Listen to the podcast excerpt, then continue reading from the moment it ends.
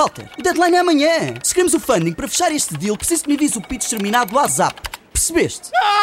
Não percas a oportunidade de dar resposta ao inglês. No Wall Street English aprendes ao teu ritmo, alternando entre aulas presenciais e online com horários flexíveis.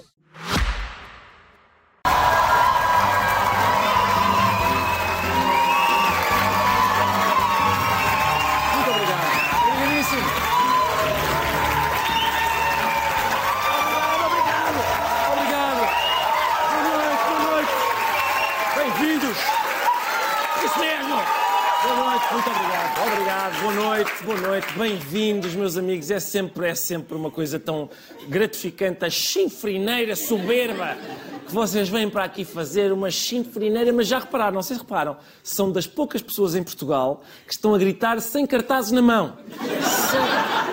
Acho que são só vocês. São só vocês. De resto, há manifestações, greves, reclamações por causa do caos na saúde, queixas sobre a habitação. Sente-se um mal-estar, não é? Um mal-estar com um governo que foi eleito ainda só há um ano. É uma espécie de. parece uma azia, não é? Uma azia.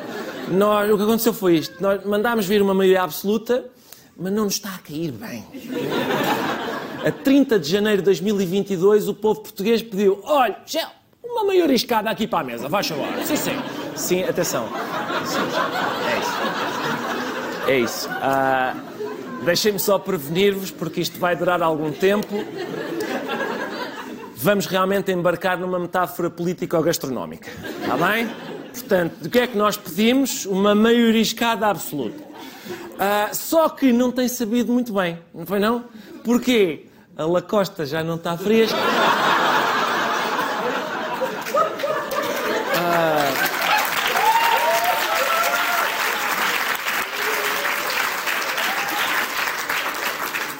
Concentrem-se que vocês vão comer esta metáfora e vão gostar. Vão gostar. Portanto, vamos lá recapitular. A lacosta já não está muito fresca e o marisco que veio mais para a mesa, qual foi? Foi o não percebes. Não percebes que o secretário de Estado deu 300 mil euros por um pavilhão transfronteiriço que não existe. Não percebes que a secretária de Estado levou meio milhão da TAP. Não percebes, no fundo, não é? Veio só, só vieram, não percebes. O problema é que. Conheces, percebes, não é? Aquela coisa que parece. Parece uma coisa repugnante de uma tartaruga, mas é bom porque sabe mesmo, sabe mesmo amar. O problema, qual é o problema? O problema é que a gente diz: "Oh, desculpe, esta esta maioriscada não está a cair bem. O que é que tem aí mais?" E diz o chefe: "Então, ah, temos uma alternativa aqui, uma delícia, que é uma caldeirada de PSD o chega." Mas, na verdade, ninguém sabe se este prato está no menu. Porque Luís Montenegro, presidente do PSD, recusa-se a dizer o que é que está a cozinhar.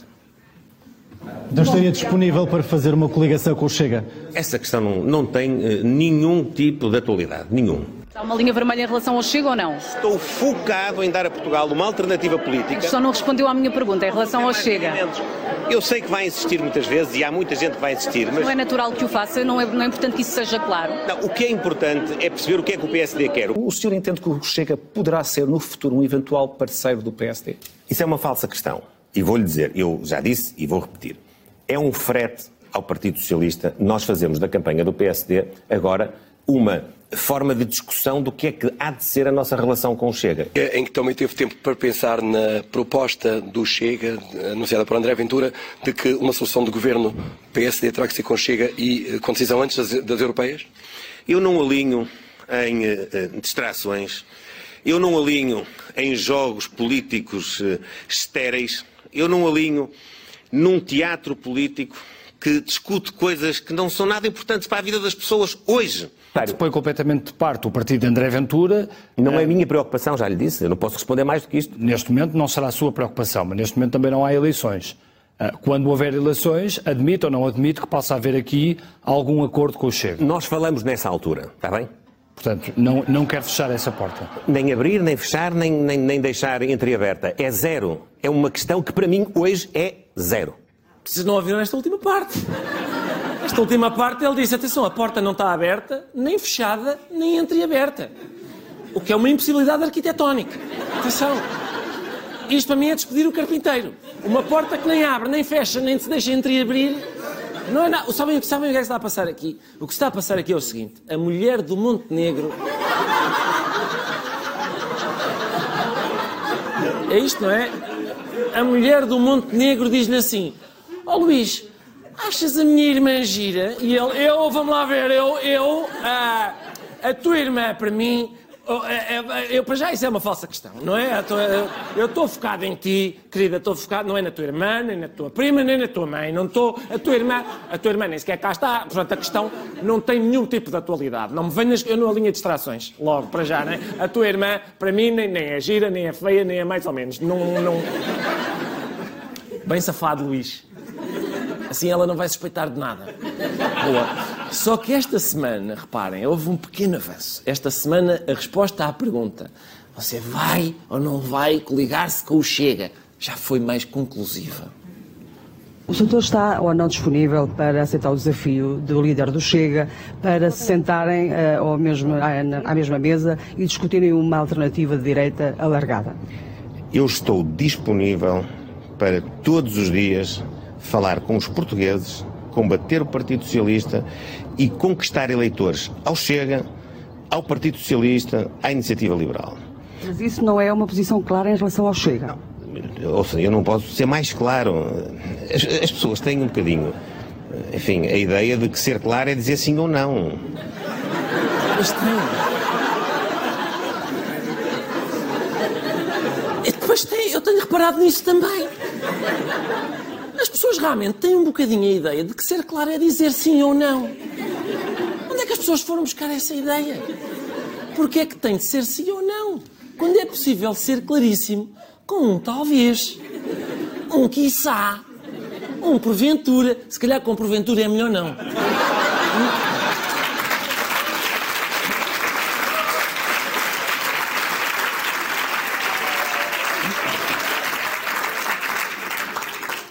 Ocorreu-me agora que é, é má ideia. Vocês sabem aqueles bilhetinhos? Não sei se conhecem estes bilhetinhos que os, os miúdos mandavam na escola. Lembram-se quando andávamos na escola? Aquele, olha, este bilhete, queres namorar comigo? Sim, não. Não é? Os quadradinhos. O que é que fazia o menino Luís Montenegro quando andava na escola? Mandava um bilhete ligeiramente diferente. Que era este: queres namorar comigo? E as opções eram: bom, realmente quer dizer. Ou então, digamos que num certo sentido, enfim. Pronto.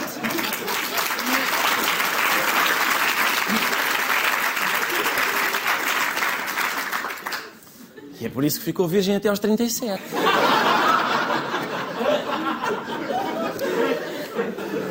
Não se percebe, não se percebe, pois não. Não se percebe esta, esta relutância do Montenegro em admitir entendimentos do PSD com uma pessoa tão sensata e ponderada como o André Ventura. É uma questão de não voltarmos à Idade Média. Se calhar daqui eh, a pouco estão a, a, a propor que se cortem as mãos aos ladrões por esta quem defende a castração química Alguns e outras não faziam. Mas eh, há coisas muito piores que. Já. Já não se lembravam disto, mas não?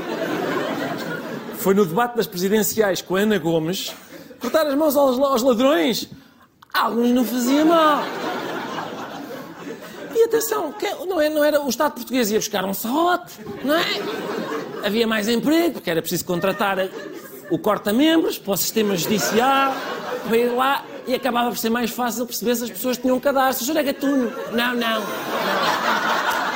não.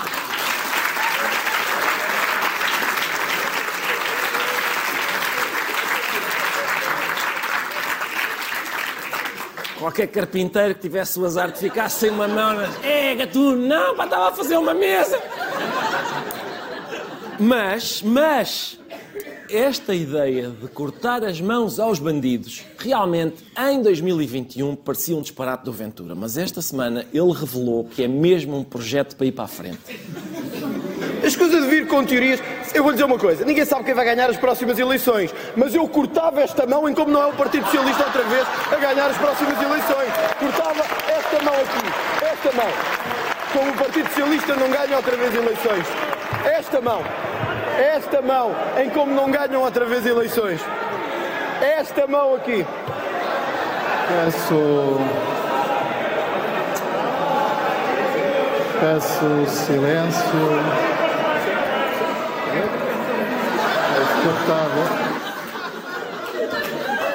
Meu Deus. É, bu é burro ou não é? É burro ou não é? corto esta mão se o PS ganhar. Numa altura em que cada vez menos gente tem vontade de votar no PS, vem este Palermo a dar um incentivo destes.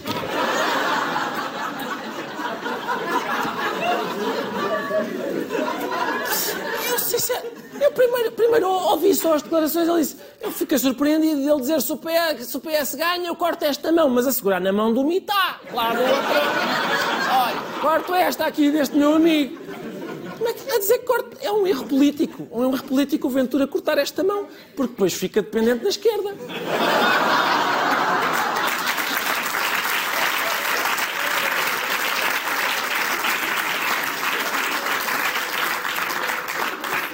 É tudo péssimo neste plano. Péssimo. O ministro João Cravinho foi ao Parlamento explicar porque é que, atenção, explicar, este é um, é um problema complicado, explicar porque é que quando ele era Ministro da Defesa deixou as obras do Hospital Militar de Belém disparar, derraparem de 700 mil euros para uh, mais de 3 milhões. Uma das razões é ele não ter recebido atempadamente o e-mail com o real custo das obras. Falam do, do e-mail que terá sido que o Dr. Alberto Coelho terá tentado enviar a 20 de abril e que na realidade chega a 23 de junho. Esse ofício tinha aparentemente sido enviado pelo Dr. Alberto Coelho por e-mail a 20 de abril, mas não chegou aos destinatários por ceder o tamanho limite mensa das mensagens e, portanto, ser recusado pelo servidor.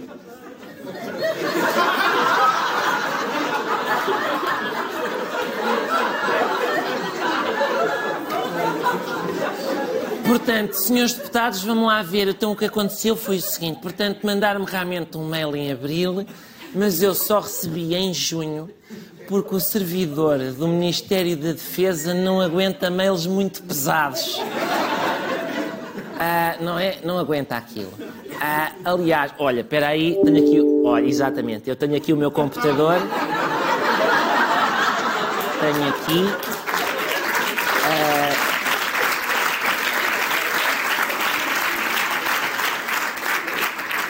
E acabei de receber um mail que cá está mais uma vez, cá está, foi-me enviado em fevereiro do ano passado, só chegou agora, calculem, só chegou agora. Diz assim, já agora vou ler. Diz, a Rússia invadiu a Ucrânia, o quê? Hã? Sabiam disto, senhores deputados? Eu estou chocadíssimo.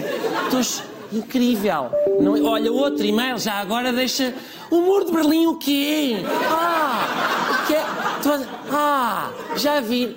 Ou seja, o, o Ministério que vive de recolher muita informação, não aguenta receber muita informação. Então, Sr. Ministro, olha, vou mandar-lhe aqui os planos de um submarino espanhol que está agora ao largo de Peniche, prestes a torpedear uma fragata nossa, está bem? Calma, calma aí. O senhor tem o e-transfer? É? Não tem? Não tem. Então vamos fazer assim: só mete em várias disquetes, está bem? E mande-me isso por um estafeta, pode ser? Portanto, o senhor. Atenção. Este, este mail, o mail de que se trata aqui, que foi enviado em abril, mas perdeu-se lá no correio e só chegou em junho, o senhor que mandou esse mail com a derrapagem dos custos das obras chama-se Alberto Coelho e está a ser investigado desde 2018 por corrupção. Reparem nesta notícia, o ex-diretor-geral de Recursos de Defesa Nacional, que é este senhor, fez um ajuste direto a uma empresa para realizar obras de reabilitação Hospital Militar de Belém, uma empresa que, segundo o Diário de Notícias, nasceu dias antes da adjudicação da obra num cabeleireiro. Portanto, a empresa.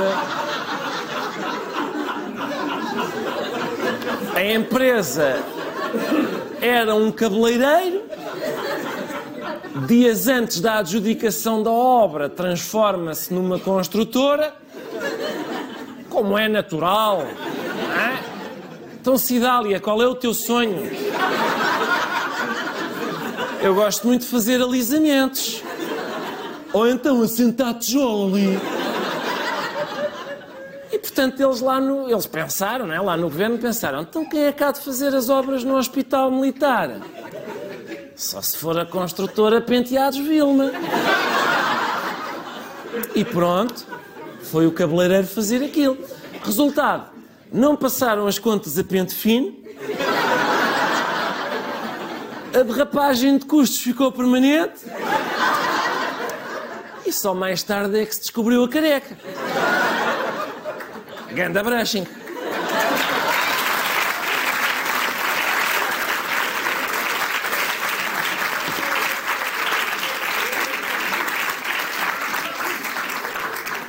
Esta história é excelente, atenção, meus amigos. Este, este alegado esquema de corrupção é tipicamente português, porque ao mesmo tempo que envolve milhões de euros, consegue continuar a ser pelintra. A Polícia Judiciária acredita que foram pagas ao ex-diretor-geral Alberto Coelho e aos chefes de divisão num esquema de corrupção para favorecer as empresas que estiveram envolvidas nas obras do Hospital Militar de Belém luvas em dinheiro, carros, eletrodomésticos e até mobiliário de jardim. Eletrodomésticos.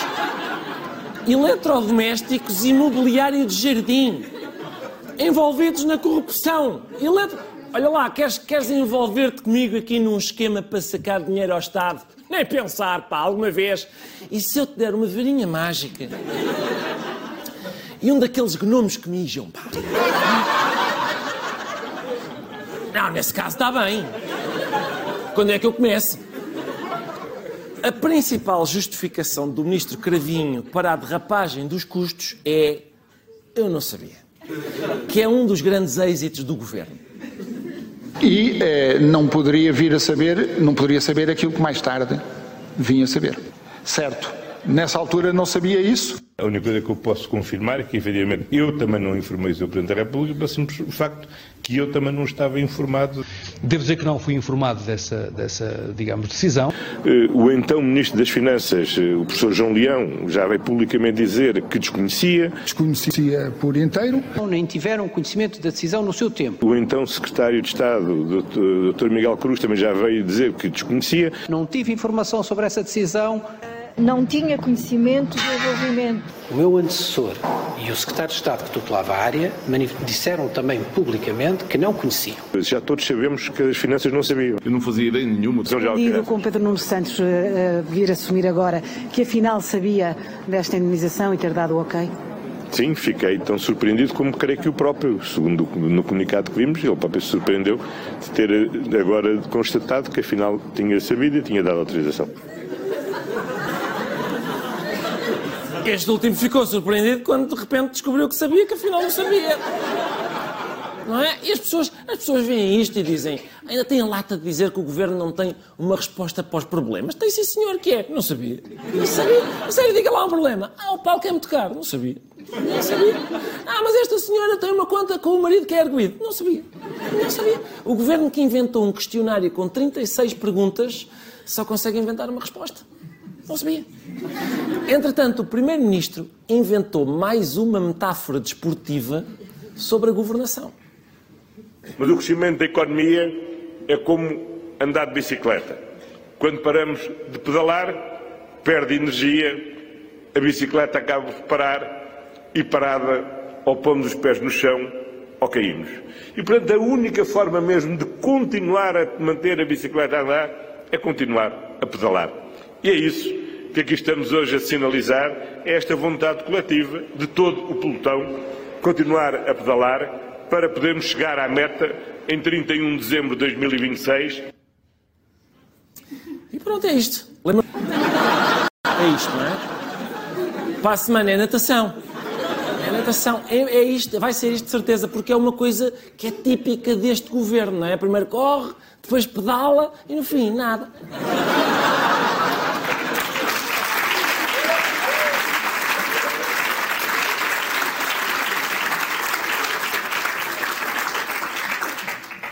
Pela terceira semana consecutiva, eu sei que tinham saudades disto, falou-se no altar-palco.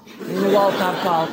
O altar-palco e o Presidente da Câmara de Lisboa, Carlos Moedas, mostrou-se particularmente indignado com o que se passa.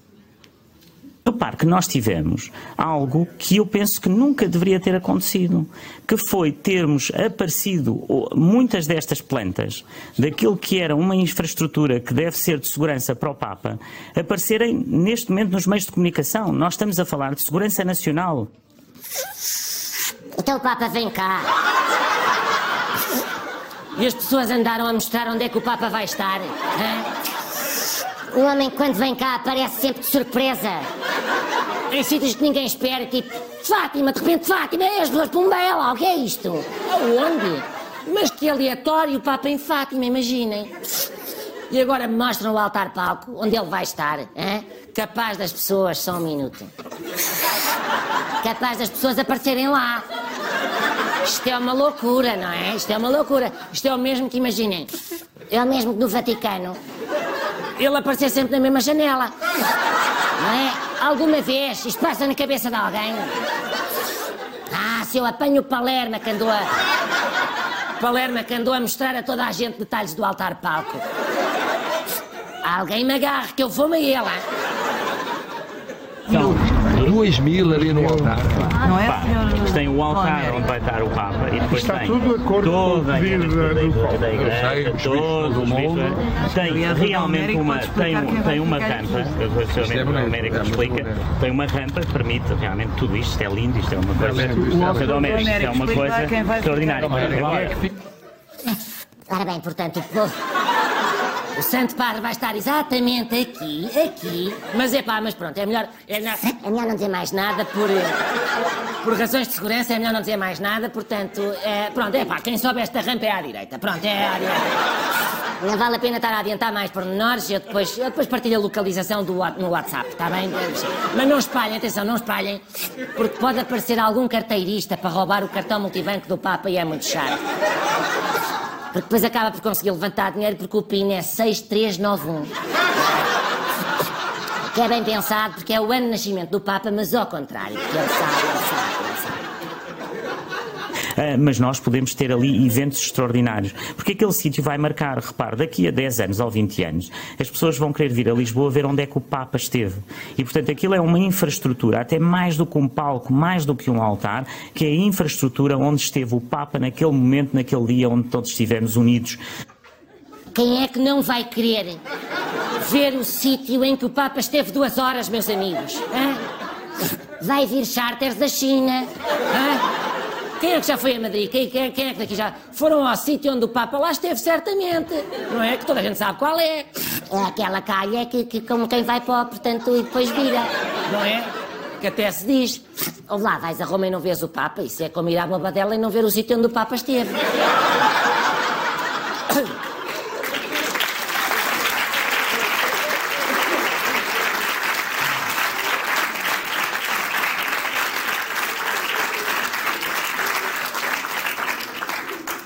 Eu não aconselho esta ingestão de hélio a seguir ao jantar. Entretanto, ficámos a conhecer um dos projetos chumbados do altar-palco. Vamos ao primeiro conceito apresentado pelo arquiteto Marcelo Dantas. O palco seria construído com contentores, muitos deles reutilizados e vindos da Bobadela. Estão a ver? É assim que se venda uma organização de um evento, um palco que vale 5, milhões de euros. Um palco por 5 milhões de euros. Porquê? Então, tem outro? Tenho. Tenho aqui uma alternativa à base de bidons, em que o Papa até pode ser estivador antes da missa, não é? Arranja ali, carrega uns... O Papa pronto e metido nos contentores. Fazia-se fazia-se até...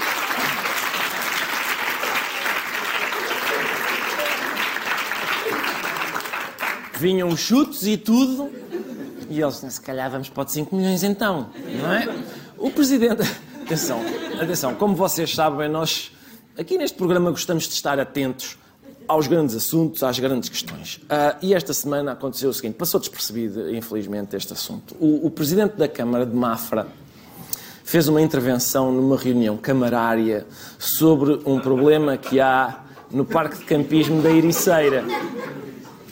Estive durante 23 anos nas Forças Armadas e tenho aqui também camaradas de Forças Armadas. Eu levantava uma tenda iguais àquelas que ali estão numa hora. Eu montava e desmontava. Como é que dois meses é tempo insuficiente para levantar uma tenda? Epá, não venham com histórias. Ah, Sr. Coronel, o senhor levantava a tenda em quanto tempo? demorava menos. Esse é Sr. Coronel demorava menos. Portanto, pá, quando dizem que dois meses é pouco tempo, é pouco tempo para quem não quer levantar a tenda. Porque se eu quiser levantar a tenda, em meia hora levanta a tenda.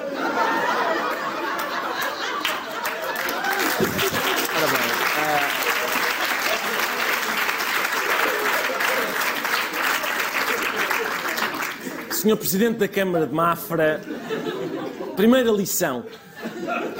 Quando se fala em público, confirmar que não estamos a dizer nada que possa ter segundas interpretações. Está bem? Levantar a tenda, como é óbvio, não dá. Não dá, olá, consigo levantar a tenda. Ele levanta a tenda mais depressa que tu levantas a tenda. Tu levantas a tenda, já não levantas a tenda. Há quanto tempo é que não levantas a tenda? Eu levanto a tenda. Para onde é que vai a conversa? Para onde é que vai a conversa? Eu levantar a tenda. Então não levanta a tenda. Ainda há dias eu ajudei a montar a tenda do circo. Onde trabalha o meu primo. Ah, o meu primo trabalha no circo, fui lá levantar a tenda com ele. E o meu primo trabalha no circo, estava frio. O que é que o meu, meu primo fez com muita humanidade? Foi agasalhar o palhaço. Meu primo. Não é? Por causa do. Claro. Mais.